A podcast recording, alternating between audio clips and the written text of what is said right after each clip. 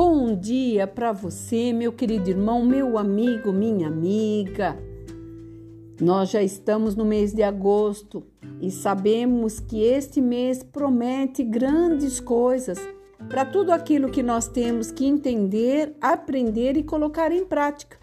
Porque não adianta nada nós aprendermos determinadas coisas, leis, absorvermos tudo aquilo que precisamos fazer de mudança na nossa vida e não colocamos em prática. Isso se torna qualquer tipo de, de esforço que você não coloca em prática é nulo e você só vai protelando e nesse nesse protelar você vai deixando para trás os sonhos, todas as realidades que hoje Deus quer que se tornem verdade para você, verdade para mim. Por quê? Porque a palavra de Deus ela se renova a cada dia.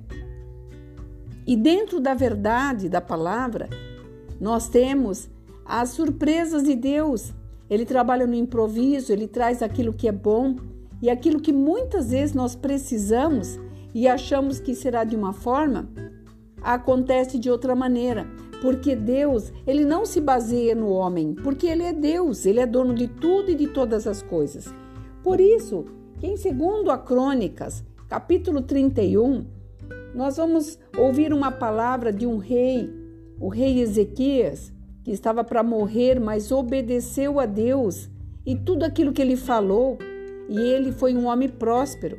E aqui fala, em 2 Crônicas 31, versículo 20, algo que nos chama a atenção para os nossos dias atuais, dias em que nós vemos tantas situações governamentais, situações também de saúde, pessoas abaladas, pessoas muitas desempregadas, outras deixaram de sonhar, muitas desistindo do fato de lutar. Isso é notório, isso faz parte do nosso cotidiano. E nós, querendo ou não, isso também nos abala, porque tudo está à nossa volta. E nós sabemos que de uma forma é terrível, nós temos que lutar, principalmente contra o inimigo nosso, que espiritualmente tenta te tirar a, a verdade, a alegria, a razão de viver. E Deus nessa manhã está falando conosco de uma forma bem diferente nesse mês de agosto. E aqui diz assim, no, no versículo 20: Assim diz Ezequias em todo o Judá: fez o que era bom reto e verdadeiro perante o Senhor, seu Deus. Em toda a obra que ele começou no serviço da casa de Deus, na lei e nos seus mandamentos, para buscar Deus de todo o coração, ele o fez e prosperou. Então, aqui está o segredo.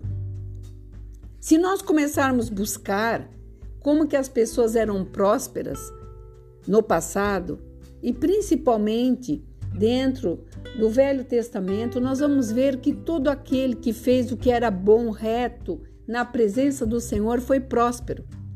Como o rei Davi, ah, mas ele não errou? Errou, mas se arrependeu e voltou e fez o que era bom novamente na presença do Senhor. Deixa eu te dizer uma coisa: Deus não está aqui para te acusar, Deus não está aqui para te condenar, Deus está aqui para te perdoar te trazer para junto dele e te fazer prosperar. E aqui o rei Ezequias, ele foi um dos reis que fez tudo que Deus havia lhe ordenado. E uma das coisas que ele fez, acreditou nas promessas de Deus. E aqui fala que ele cumpriu todos os mandamentos e toda a vontade de Deus. E ele pôs-se a buscar a Deus. E tudo que ele fez dentro desse conjunto de coisas, ele teve um mérito ele prosperou. E eu vou te perguntar agora: para que que você luta tanto? É para você ser prósperos. E outra coisa, a prosperidade não é só dinheiro. A prosperidade é saúde, é paz, é ter a tua família ao teu lado, é saber que mesmo que venham as consequências de tantas coisas que nós já fizemos, nós temos um Deus que estará nos amparando, nos ajudando e trazendo ele para perto de nós, porque ele fala lá que ele traz para perto de nós as bênçãos quando nós estamos com Ele. E quando nós estamos com Ele, nós rejeitamos todas as outras coisas que nos são oferecidas. Então acredite, Deus nesta manhã está trazendo, neste início do mês de agosto, um novo tempo para você. Deixe as ideias velhas, deixe os velhos costumes, deixe aquilo que estava te atrasando.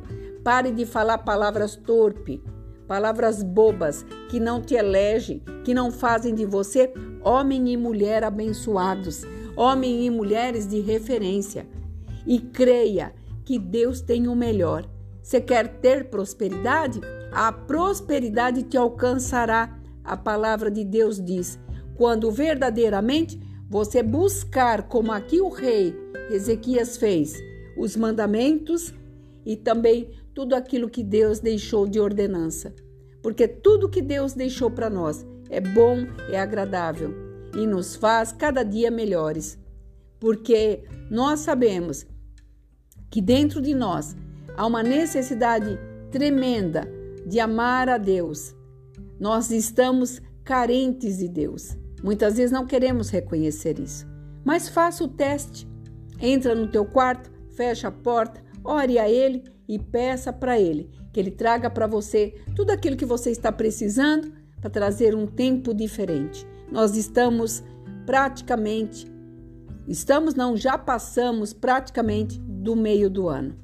Nos resta alguns meses para virar totalmente o ciclo. Então que você possa virar a chave hoje e entender que grandes coisas estão por vir. Tenho certeza que você terá essa prosperidade tão esperada em todos os sentidos. E a primeira prosperidade que você tem que ter é na tua alma, alegria de viver e saber que o melhor está chegando. Aqui é a pastora Marina da Igreja Apostólica Remanescente de Cristo. Que você tenha aí, nesse segundo dia de agosto, um dia abençoado que você possa fazer essa reflexão e mudar das suas atitudes, e você verá que grandes coisas irão te acontecer.